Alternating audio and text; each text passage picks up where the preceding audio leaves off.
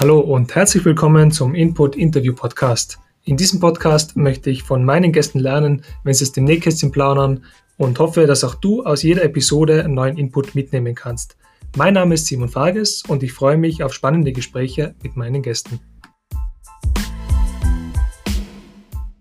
Mein heutiger Gast ist Julian Zenzmeier. Er ist Ex-Freeride-Profi, Reiseveranstalter und Besitzer des ersten Floating-Studios in Tirol. Hallo Jules, wie geht's dir?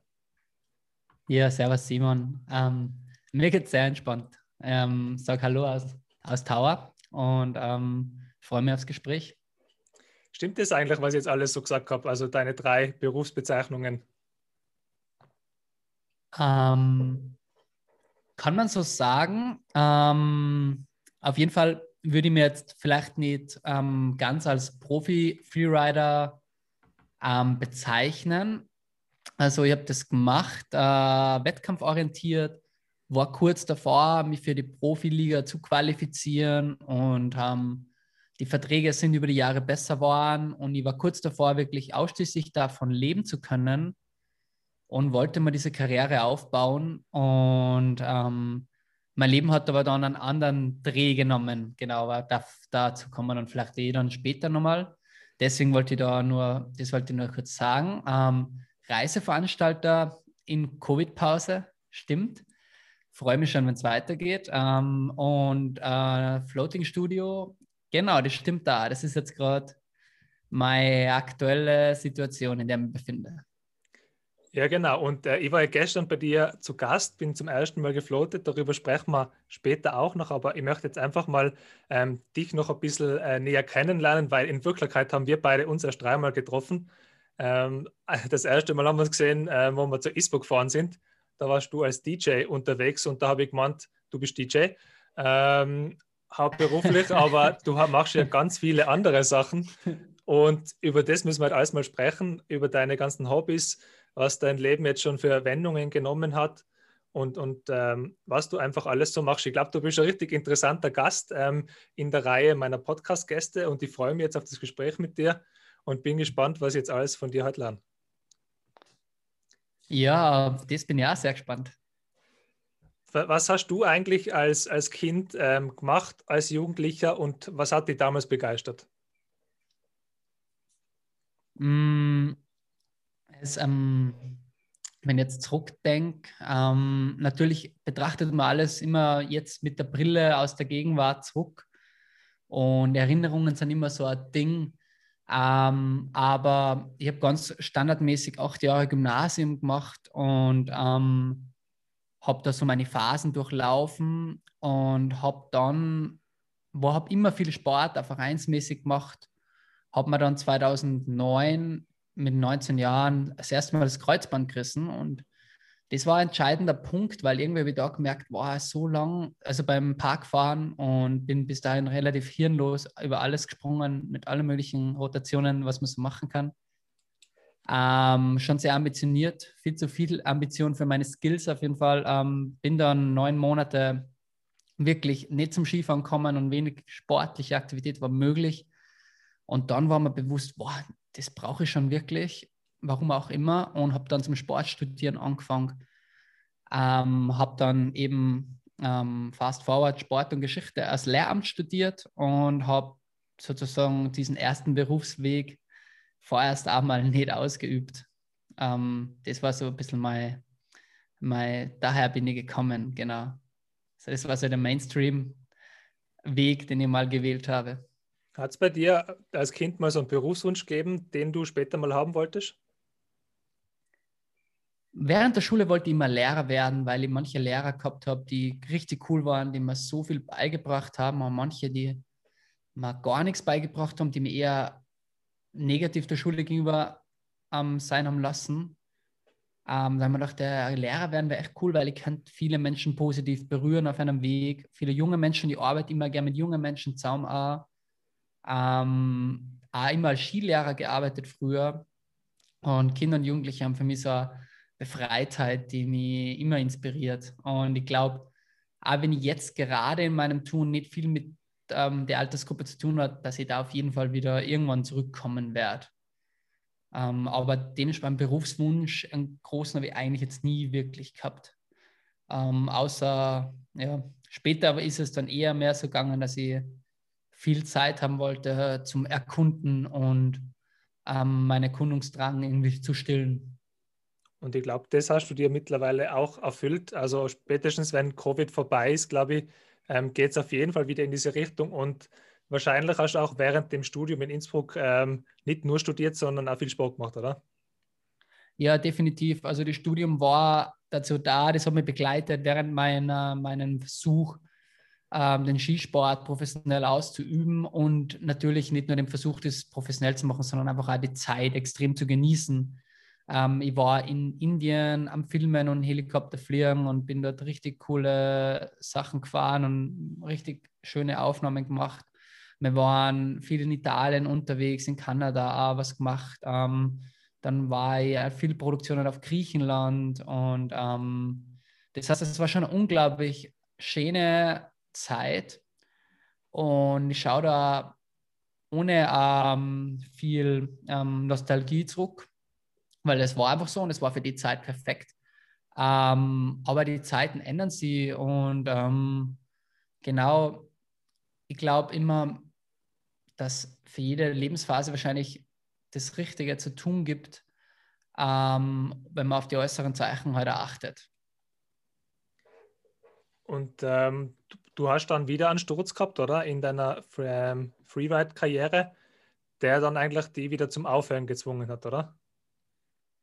Ja, genau. Ähm, also ich war kurz davor, wie gesagt, in die Profiliga aufzusteigen. Das war mein großer Traum und ich wollte das vielleicht ein bisschen zu sehr. Äh, bin dann in Frankreich bei einem Vier-Stern Freeride Qualifier ähm, an, Ab, ähm, an Absprungwinkel über einen blinden Absprung ein bisschen verschätzt und bin dann ziemlich weit geflogen und zwar in Steinen gelandet und nicht auf Schnee. Ähm, und das Ganze hat mir dann drei Monate, also drei Wochen zuerst mal in einen Tiefschlaf katapultiert, in einen künstlichen und ähm, durch Hirnblutungen und innere Verletzungen und auch viele Knochenbrüche. Ähm, und die Zeit, ja, das war dann, ja, habe viel Zeit im Krankenhaus und damit verbracht, wieder fit zu werden. Und wollte wieder dahin, wo ich aufgehört habe und wollte es nicht recht einsehen. Bin ein Jahr drauf auch wieder einen Contest gefahren, ähm, hat dann wieder halbwegs geklappt, aber halt halbwegs. Ähm, und nach und nach ist mir klar geworden, dass es neue Wege braucht, um weiterzukommen für mich im Leben und dass ich nicht die alten ewig weitergehen kann. Und dadurch, das war schon ein Einschnitt in meinem Leben, das, was mich grundlegend verändert hat. Das wirklich so alles auf den Kopf gestellt hat. Ähm, warum auch immer, also es gibt sicher viele Gründe dafür, die man da finden kann. Aber auf jeden Fall hat sich dadurch vieles geändert, ja. Und wie bist du da wieder rausgekommen? Wie bist du wieder aufgestanden? Was hast du dann gemacht? Ähm, war, ich habe ich hab gedrückt, ich, hab immer, ich war immer am Gas und ich habe beim zwei Tage, nachdem ich aufgewacht bin aus dem Tiefschlaf und noch nicht einmal die Tasten an mein Handy drücken habe können, weil meine linke Seite noch komplett paralysiert war und nicht gescheit reden habe können und so habe irgendwie schon wieder gewusst in meinem Kopf, dass ich nächsten Winter wieder Ski fahre und dass ich im Sommer surfen gehe. Und wie ich halt bin, habe ich halt genau das auch gemacht. Ähm, bin dann, ähm, habe dann ein bisschen Abstand gewonnen, bin ein halbes, dreiviertel Jahr nach Portugal gegangen, war viel am Surfen und habe mich ein bisschen von allem distanziert habe unglaublich viel trainiert und ein unglaubliches Pensum wieder gefahren an körperlicher und psychischer Belastung. Habe mein Studium dann abgeschlossen und ähm, ja, es irgendwie gefühlt schon, hat alles funktioniert irgendwie, aber irgendwie war ich durchwegs ähm, auf Anschlag und habe dann für mich einfach gemerkt, dass es vielleicht für eine Zeit lang gut gegangen ist, aber ähm, ich bin wirklich an einem Punkt angekommen, wo eine Änderung, eine Veränderung von meinem Lebensstil keine Option mehr war, sondern einfach zwingend notwendig war. Und die Veränderung, die geht dann immer auch nicht von heute auf morgen, sondern die kommt in klitzekleinen Minischritten. Und bei mir waren es tatsächlich dann die klassischen Mittel, die viele heutzutage verwenden, wie bewusste Atmen lernen, vor allem auch durch Yoga ähm, und später dann auch durch Meditation und dann in weiterer Folge unterstützend für das Ganze, das Floating. Ähm, das war sehr wichtig für mich, wieder den Ruhepunkt in mir zu finden und zum Sehen, dass man Probleme und Disbalancen nicht immer durch Hinzugabe von mehr lösen kann, sondern ganz oft einfach mal weniger machen muss. Und der Ansatz, der war mir, wie, du, wie man vielleicht auch unschwer erkennen kann in meiner Biografie, der war mir fremd, weil ich habe eigentlich immer mehr gemacht. ähm, wenn es irgendwo was gegeben hat, wenn es irgendwo eine Party gegeben hat, dann war ich nicht nur Gast auf der Party, sondern ich wollte auch der DJ sein von der Party. Und wenn irgendwo ein Contest war, dann war ich da nicht nur Fahrer, sondern dann auch noch teilweise Moderator daneben und auch noch der, der dann vielleicht nur die, die Musik gemacht hat bei der Afterparty. Und ich, also ich wollte halt eigentlich immer alles machen und ich wollte immer in allem gut sein. Ähm, es war, also wie gesagt, es hat einfach eine Zeit lang funktioniert. Ich bin gegen einen Fels gerannt und dann habe ich irgendwie beschlossen, ja, weniger anzustreben und mehr Dinge, weniger Dingen mehr Aufmerksamkeit zu schenken. Und das war kein leichter Weg. Ähm, vor allem, wie gesagt, ich kam aus einem ganz anderen Eck des Spektrums und ähm, habe mir dann halt zu meinen Mittelchen zusammengesucht und auch gefunden äh, bis zu einem gewissen Grad. Ich bin heute, und das war immer mein größtes Ziel seit meinem Unfall, körperlich in der Lage, mich wirklich frei zu bewegen. Und es war jahrelang nicht so. Ich bin aufgewacht ähm, und war mehr oder weniger ein Lotteriespiel, ob ich heute zu fertig bin, ob überhaupt zehn Minuten spazieren zu gehen, ob ich körperlich so ausgebrannt bin und geistig, ob ich irgendwas Sportliches machen kann. Das, was ich mir so ersehnt habe. Und es jetzt nach Jahren, die so waren, das wieder zum Haben, aufzumachen und einfach freie Entscheidungsgewalt zu haben, ob ich jetzt laufen gehe oder biken oder Paragliden, das ist so ein unglaublicher Gewinn für mich und das macht mich so glücklich, dass das allein mir schon so eine, eine Grundzufriedenheit fürs Leben eigentlich jetzt geschenkt hat, dass ich das ganze andere gar nicht mehr so brauche. Ähm, ja, ja Wahnsinn. Ausgeholt, also, Ich, ich habe ich hab gar nicht erwartet, dass du so tief blicken lässt und ähm, das finde ich jetzt mega spannend, dass du das alles erzählt hast. Ähm, ich wollte nämlich auch fragen, was bedeutet denn für die Freiheit? Weil du bist Bargleiter, du fährst Motorradl, ähm, Freerider. Das, das ähm, ist eigentlich richtig, äh, sind richtig geile Hobbys und, äh, und haben eigentlich wahnsinnig viel mit Freiheit zu tun, oder? Was ist Freiheit für die? Ja, eben, wie so, wie so fast alles, irgendwie hat sich der Freiheitsbegriff für mich sehr gewandelt. Ich habe immer also den Freiheitsbegriff, der war für mich immer nach wie vor ist er eigentlich das Wichtigste. Nur, ich ihn jetzt ganz anders wahrnehme. Früher war das für mich immer so ähm, die Freiheit, mir irgendwie allem hinzugeben und alles zu machen und ähm, so fast ein bisschen grenzenlos und hedonistisch ähm, zu leben.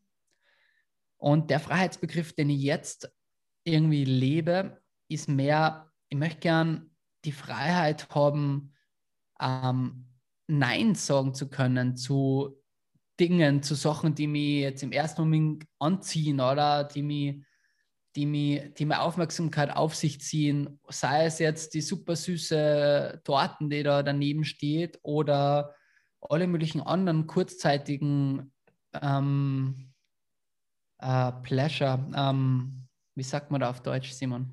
Ähm, ähm Annehmlichkeiten. ähm, Vergnügung, genau. Vergnügung, genau. Genau, also wir sind. ähm, ja, das ähm, passiert manchmal. Aber äh, ich wollte das Wort Vergnügen gern verwenden. Genau, ähm, dass ich dem nachgehen kann, aber nicht so, dass, dass mein Wohlbefinden nicht so sehr von diesen Dingen abhängig ist. Ähm, Freiheit heißt für mich halt, äh, zufrieden und glücklich zu sein, ohne viel zu brauchen das ist für mich Freiheit.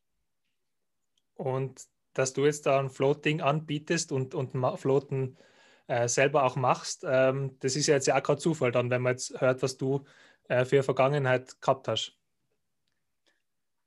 Ähm, na, das ist ähm, alles andere wie Zufall.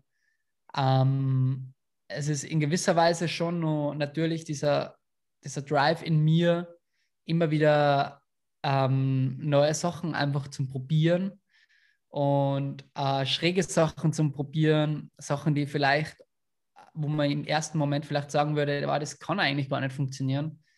Ähm, aber ich glaube, wenn man immer bei allem, wo man glaubt, es kann nicht funktionieren und es dann nicht macht, dann würden sehr viele coole Sachen gar nicht erst entstehen, weil es ändert sich ja immer alles und Sachen, die gestern nicht funktioniert hätten, funktionieren vielleicht heute. Und das Floating-Projekt war auch wieder so was, wo ich einfach neugierig war, ob das funktioniert. Ähm, und gleichzeitig natürlich, da waren mehrere Faktoren, gleichzeitig tut es mir extrem gut zu floaten. Ähm, gleichzeitig tut es vielen anderen Menschen sehr gut zu floaten. Äh, und ich hoffe, viele finden es bald heraus, dass es das da gibt, dann probieren es aus. Und diejenigen, denen es ähm, gut tut und denen es einen Benefit für ihr Leben ähm, beschert, ähm, machen, können das jetzt auch machen. Das, also das waren natürlich auch sehr wichtige Gründe, warum das passiert ist. Ich glaube, du hast das erste Mal in den USA gefloatet. Hast da immer den Begriff Floating gehört, hast du mir erzählt. Ähm, was hat dich dann erwartet und was ist Floating jetzt eigentlich für alle, die das jetzt noch nicht kennen? Ja, ähm, also ich war in den USA tatsächlich gar nicht floaten. So. Ich war nur drüben und habe ähm, ähm, die, ähm, die Gruppe von Leuten, mit denen ich unterwegs war, reden, habe können, ja, and you know, yesterday I took mushrooms before I went floating. Uh, und ich war so, hä? Mushrooms, floating? Uh, von was redet sie eigentlich? Uh, und mir hat es dann natürlich interessiert. Und ähm, natürlich, man macht das normalerweise ohne Mushrooms. äh, aber in dem Sinn ähm, habe ich die Geschichte so ähm, nur im Kopf. Und dann haben sie mir halt erzählt, was Floating ist. Und dann war das Chapter wieder zu. Dann habe ich vielleicht nur mal Simpsons-Folge drüber gesehen. Da gibt es eine, die recht witzig ist. Kann man sich auf YouTube anschauen.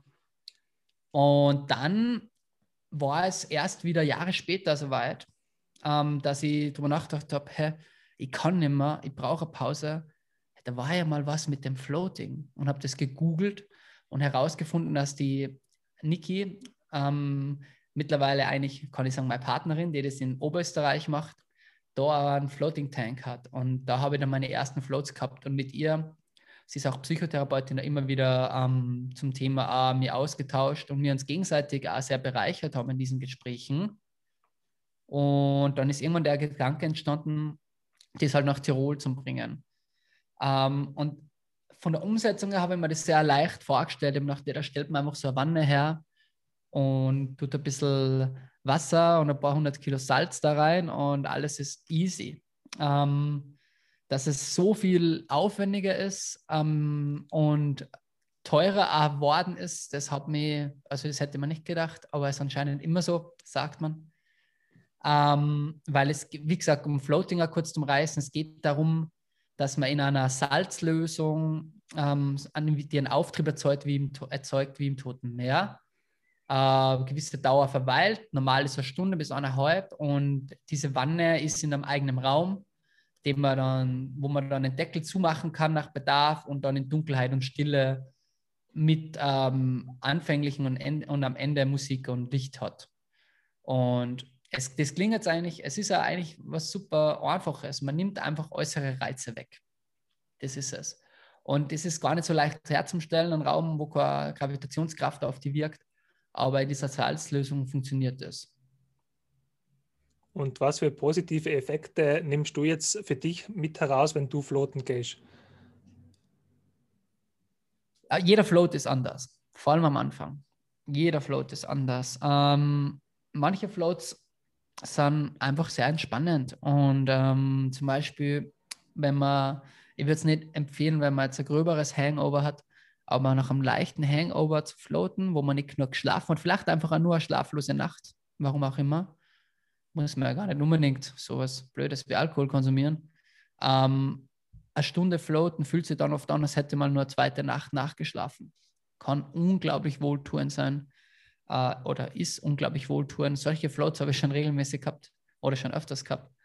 Ähm, dann gibt es einfach auch Floats, bei denen ich mich sehr detailliert mit einer Idee oder einer, einem Gedanken oder einem Problem in meinem Leben befassen kann, sehr fokussiert bin, ohne äußere Ablenkung und einfach wirklich bei der Sache bin. Ähm, und dann gibt es Floats, wo ich merke, in meinem Kopf ist gerade so ein Zirkus und ich komme überhaupt nicht zur Ruhe. Das sind ja die anstrengendsten Floats und ähm, ich glaube, so in die Richtung, was du gestern vielleicht auch gehabt, Simon. Ähm, wo man dann vielleicht erst ganz zu Ende ein bisschen schafft, loszulassen. Ähm, und wir kennen es, viele von uns kennen es. Meine, es ist einfach eine Welt, in der ständig Input von allen Seiten kommt und jeder um deine Aufmerksamkeit kämpft.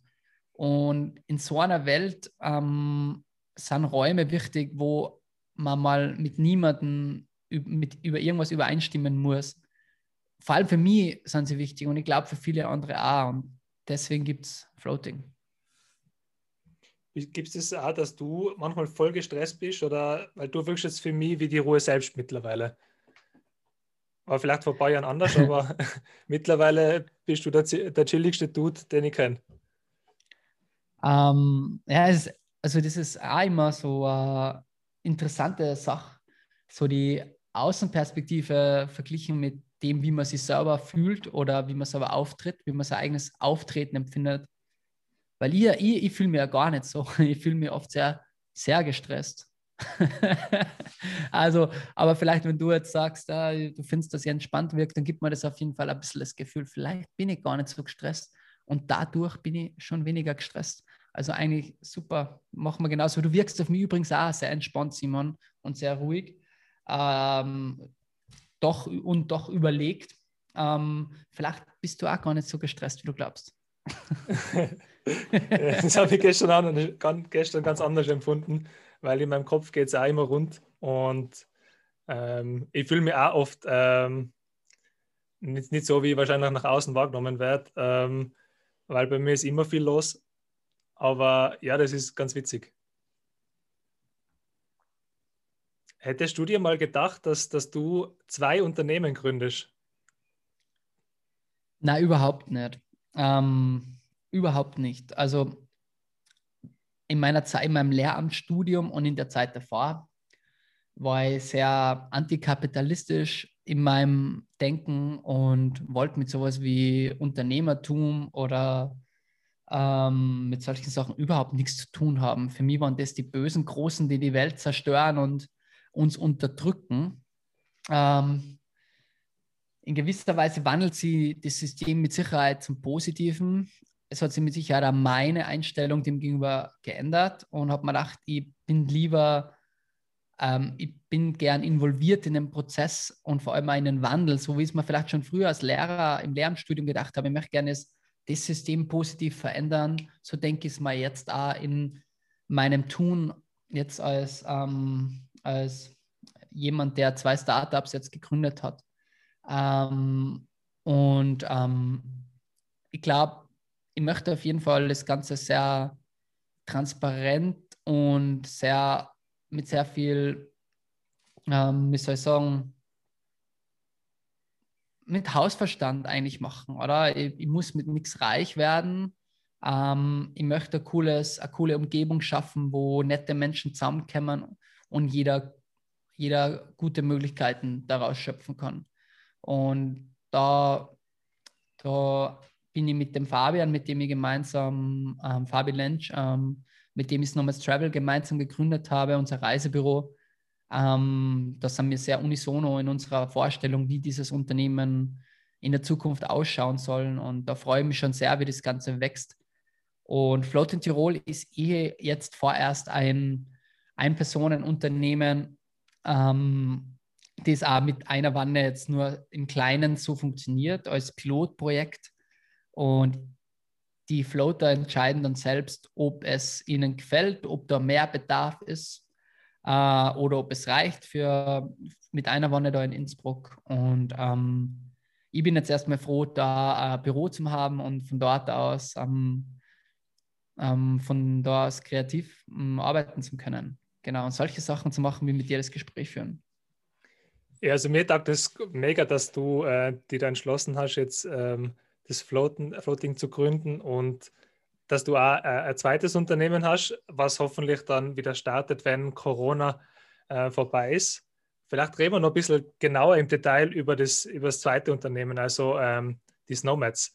Wer ist der Fabian Lensch eigentlich genau für dich und, und was steckt da dahinter, dass ihr dieses, Reise, dieses Reiseunternehmen gegründet habt? Ja, also wer ist er genau und wer ist er für mich, es sind sicher zwei verschiedene ähm, Nummern. ähm, aber er ist auf jeden Fall ein sehr authentischer Kerl, aber er lebt halt doch auch in seiner als, als Red Bull-Athlet und Aushängeschild von Scott als Profi-Freerider aus Tirol, ähm, spielt er sicher, hat eine gewisse Rolle zum Spielen. Aber ähm, er ist auf jeden Fall jemand mit sehr viel ähm, Tiefe auch und ähm, einer guten Vision, einer sehr optimistischen Vision für sich und die Welt. Das ist sehr inspirierend. Und ähm, eben mit dem Fabi Monate gemeinsam im Truck verbracht, im Snowmads Truck. Haben so ein Expeditionsfahrzeug für acht Leute, mit dem wir herumcruisen und ähm, die Destinationen erkunden, wo wir halt so unterwegs sind Richtung Osten, sei es jetzt der Kosovo, Albanien oder Mazedonien, äh, Georgien oder der Iran, wo wir in den letzten Jahren so unterwegs waren, oder Indien.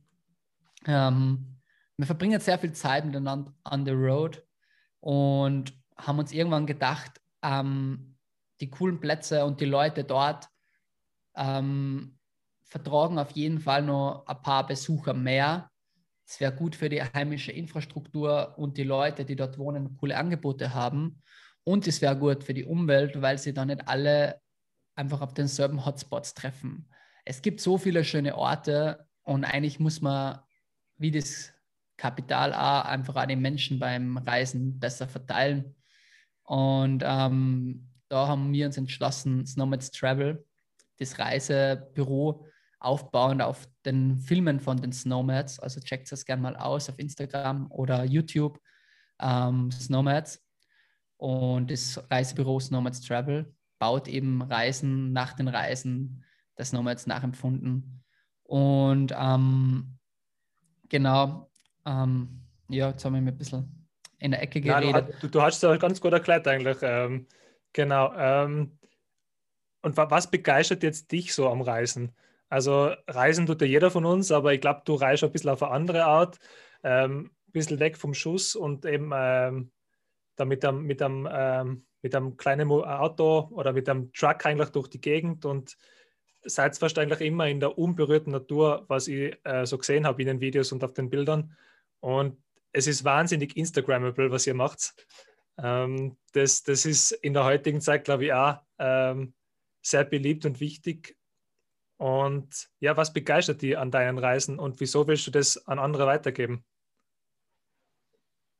Mm, also, da bin ich auch dem Fabi zu großem Dank verpflichtet und nicht nur dem Fabi, sondern den ganzen Snowmads. Ähm, es ist einfach eine sehr schöne, schöne Plattform mit Leuten, die gelernt haben, auch mit sehr wenig zufrieden zu sein. Und in den Destinationen, wo wir so unterwegs sind, da gibt es keinen Luxus und da gibt es keine Helis und da gibt es keine, auch keine Cats. Da gibt es, wo wir meistens dann auch wirklich am Exploren sind, da ist es schon sehr remote und da ist es sehr ruhig und da ist es sehr, ähm, ja, da, wenn man dann dort ankommt und die Menschen einem entgegenlaufen und so interessiert sind, warum du denn da bist und was du machst und dir sofort die Familie vorstellen und die zum Essen einladen. Das waren die Erfahrungen, das klingt so einfach, aber das waren die Erfahrungen, die mir dann gezeigt haben, dass ich sowas einfach lieber mache. Ich gehe lieber wohin, wo sich die Menschen freuen, dass ich da bin, wie zu einem touristischen Hotspot, wo Hunderttausende Besucher alles vermüllen und die lokale Bevölkerung sich in die Städte nichts mehr leisten kann und sie eigentlich aufregt über den ganzen Tourismus. Ähm, und diese Reisen, die haben mir, mich so positiv berührt und ähm, aus dem ist einfach gar nichts anderes irgendwie zum Entstehen gewesen, außer dass wir da das ein bisschen mehr connecten. Eben diese Menschen, die halt auch solche Reisen machen wollen, die gibt es. Deswegen uns fragen ja sehr viele. Äh, wie kommt ihr da hin und wer sind da die Guides und wie macht ihr das da? Ähm, und wir haben halt dort die Leute, die sich freuen, wenn wer kommt. Und genau. ist es eigentlich schwierig, nach so coolen Reisen wieder nach Hause zu kommen? Ähm, na, also für mich nicht. Okay. Ähm, für mich überhaupt nicht. Ich bin sehr gern da. Ich bin sehr gern in Innsbruck. Ähm, und es hat mir jetzt im letzten Jahr überhaupt nicht gestresst, nicht weg gewesen zu sein. Obwohl ich mich jetzt schon freue, wenn wieder was möglich ist, aber alles zu seiner Zeit. Ähm, Innsbruck bietet echt alles, was mir Spaß macht. Ich, fast von der Haustür aus kann ich so viele coole Abenteuer erleben. Ähm, allerdings, ähm, und deswegen vielleicht der Flow Tank, so dieses, diese Stille und diese Ruhe, Abgeschiedenheit, die man irgendwo in den Bergen von Georgien oder vom Iran erlebt. Ähm, oder auch schon am Balkan tatsächlich. Echt, das ist so nah und es ist doch schon wieder so eine wirkliche Wildnis dort vorzufinden. Ähm, sowas findet man in Österreich nicht mehr. Es gibt überall einen Lift oder Hütten oder Straßen oder irgendwas oder irgendwelche Gesetze und Regeln. Mm, und ja, doch, da ist schon ein, dieser Freiheitsbegriff, der kommt da auch wieder in meinen Kopf. Einfach, dass ich, wenn ich am Berg bin, dann möchte ich gern Verantwortung für mich und für mein Handeln übernehmen. Äh, und das macht für mich rein und wirklich. Und ich möchte mir nicht irgendwo vorschreiben lassen müssen, wo ich am Berg zelten darf und wo nicht. Oder eigentlich darf man es in Tirol ja generell nicht. Ähm, und das ist für mich irgendwie da daran, deswegen gehe ich reisen eigentlich. Ansonsten könnte man in Tirol alles machen. Aber ja, das ist jetzt, greift jetzt ein bisschen weiter, aber ich glaube, man sieht auch jetzt durch die Pandemie, ähm, dass wir viel zu viel haben. Wir haben viel zu viele Hotels und viel zu viele Lifte und viel zu viel zugebaut und Gletscher weggesprengt und braucht ja eigentlich keiner von da. Ähm, ich weiß nicht, ob sich das irgendwann ändern wird, aber ich würde auf jeden Fall mit Nomads Travel auch Teil davon sein, dass es in unseren Destinationen anders abläuft. Natürlich ist es nicht nur von uns abhängig, wir sind ein kleiner Player, aber das ist auch auf jeden Fall, weil jeder könnte jetzt sagen, ja super, und hier geht es jetzt in Iran oder nach Albanien und in zehn Jahren ist da die gleiche Scheiße wie bei uns und überall sind, ist alles zu betoniert und so weiter. Aber ich glaube, dass man schon mit den richtigen, wenn man es richtig startet, und da sind wir involviert im Aufbau von Tourismus, ähm, äh, in Mazedonien und im Albanien in kleinen, also sind wir sehr gut vernetzt da und im Iran jetzt dann auch immer mehr. Und ich glaube, wenn man das von Anfang an gut macht, dann ist schon ein nachhaltiger Tourismus möglich, von dem Land und Leute dort profitieren und also zum großen Teil. Ja, mega interessant. Also ich, ich habe mir darüber nicht so viele Gedanken gemacht, aber ich sehe das natürlich schon auch, dass es äh, immer noch einen Lift mehr gibt in, in jedem Skigebiet und da nochmal zwei Skigebiete verbunden werden. Ähm, Gibt es aber trotzdem für die so ein Lieblingsplatz in Innsbruck, wo du einfach wahnsinnig gern hingehst, weil es einfach doch richtig cool ist? Mm, also ich liebe die Stadt ja, also wirklich, ich bin so gern da und ähm, es ist so lebenswert. Ich bin von mir daheim in 15 Minuten mit dem Motorrad in der Axamalitzum und ähm, komm, gehe dort auf die Nockspitze, kann ja nach der, weiß nicht, um fünf am Abend in, im Sommer erst losfahren, gehen auf die Nockspitze, schlaf da oben, fliege in der Früh runter, bin um sieben wieder daheim und gehe ins, ins Büro oder tatsächlich auch einfach die Flüge von der Nordkette, vom HVLK runter, sind für mich immer wieder ein Highlight. Da einfach mit der Bahn aufgefahren, um, mit der letzten um vier oder fünf, wenn der Wind passt und dann da im Sonnenuntergang runterfliegen, ich weiß nicht, ob es irgendeinen Platz gibt auf, der, gibt auf der Welt, die, wo solche coolen Sachen so leicht verfügbar sind. Ähm, in so kurzer Zeit. Ähm, deswegen, also ich möchte es nicht gering schätzen, diesen Ort, an dem wir leben dürfen. Äh, wir, wir sind fast schon am Ende unserer Folge und ähm, ich glaube, das war jetzt fast schon der perfekte Abschluss, aber jetzt wollte ich dich doch noch fragen, ob du einen Tipp für alle Zuhörerinnen hast, ähm, den du ihnen mit auf den Weg geben möchtest, ähm, wenn sie jetzt diese Folge gehört haben und vielleicht auch ein kleiner Wunsch für die Zukunft? Mm, ein Tipp. Ähm, ich glaube, es ist wichtig, sich Zeit zu nehmen und zum Überlegen, was einem wirklich wichtig ist und was man eigentlich erreichen möchte. Ähm, und erreichen jetzt nicht nur in dem Sinn, dass man sich irgendwas anhäuft, sondern was man für sich für persönliche Ziele hat. Sei es, dass man mehr liebevoll ist im Umgang mit seiner Familie und seinem Freund oder ähm, solche Dinge. Also einfach sie wirklich zum Überlegen, vielleicht sogar verschriftlichen, ähm, wo möchte ich hin und was sind meine Werte und Ziele. Dann fallen einem in dieser Welt, wo so viele Optionen zur Verfügung sind, ähm, einfach Entscheidungen leichter, weil man kann seine Entscheidungen, man, man muss nicht immer so viel überlegen, weil wenn man sich mal überlegt hat, was man eigentlich machen will, dann weiß man recht schnell, ob man, wie man gewisse Entscheidungen zum Treffen hat. Das Problem war bei mir noch immer, ich habe halt nie wirklich gewusst, was will ich eigentlich machen und was ist eigentlich so mein Plan fürs Leben. Und es ist natürlich auch nicht so leicht, das herauszufinden, aber den Versuch zu unternehmen kann schon viel helfen. Und was ich mir für die Zukunft wünsche, ist, dass ich weiterhin, ähm, wie ihr auch ähm, noch und noch so mir darüber mehr im Klaren wird, was ich erreichen will und ähm, wie ich es umsetze und es schafft, die richtigen Entscheidungen zu treffen. Danke für, für deinen Input und dass du dir die Zeit genommen hast, dein ganzes Wissen mit uns zu teilen. Danke, dass du da im Podcast warst und ich freue mich schon auf die nächste Floating-Einheit bei dir. Cool, Simon. Mir hat es auch sehr gefreut.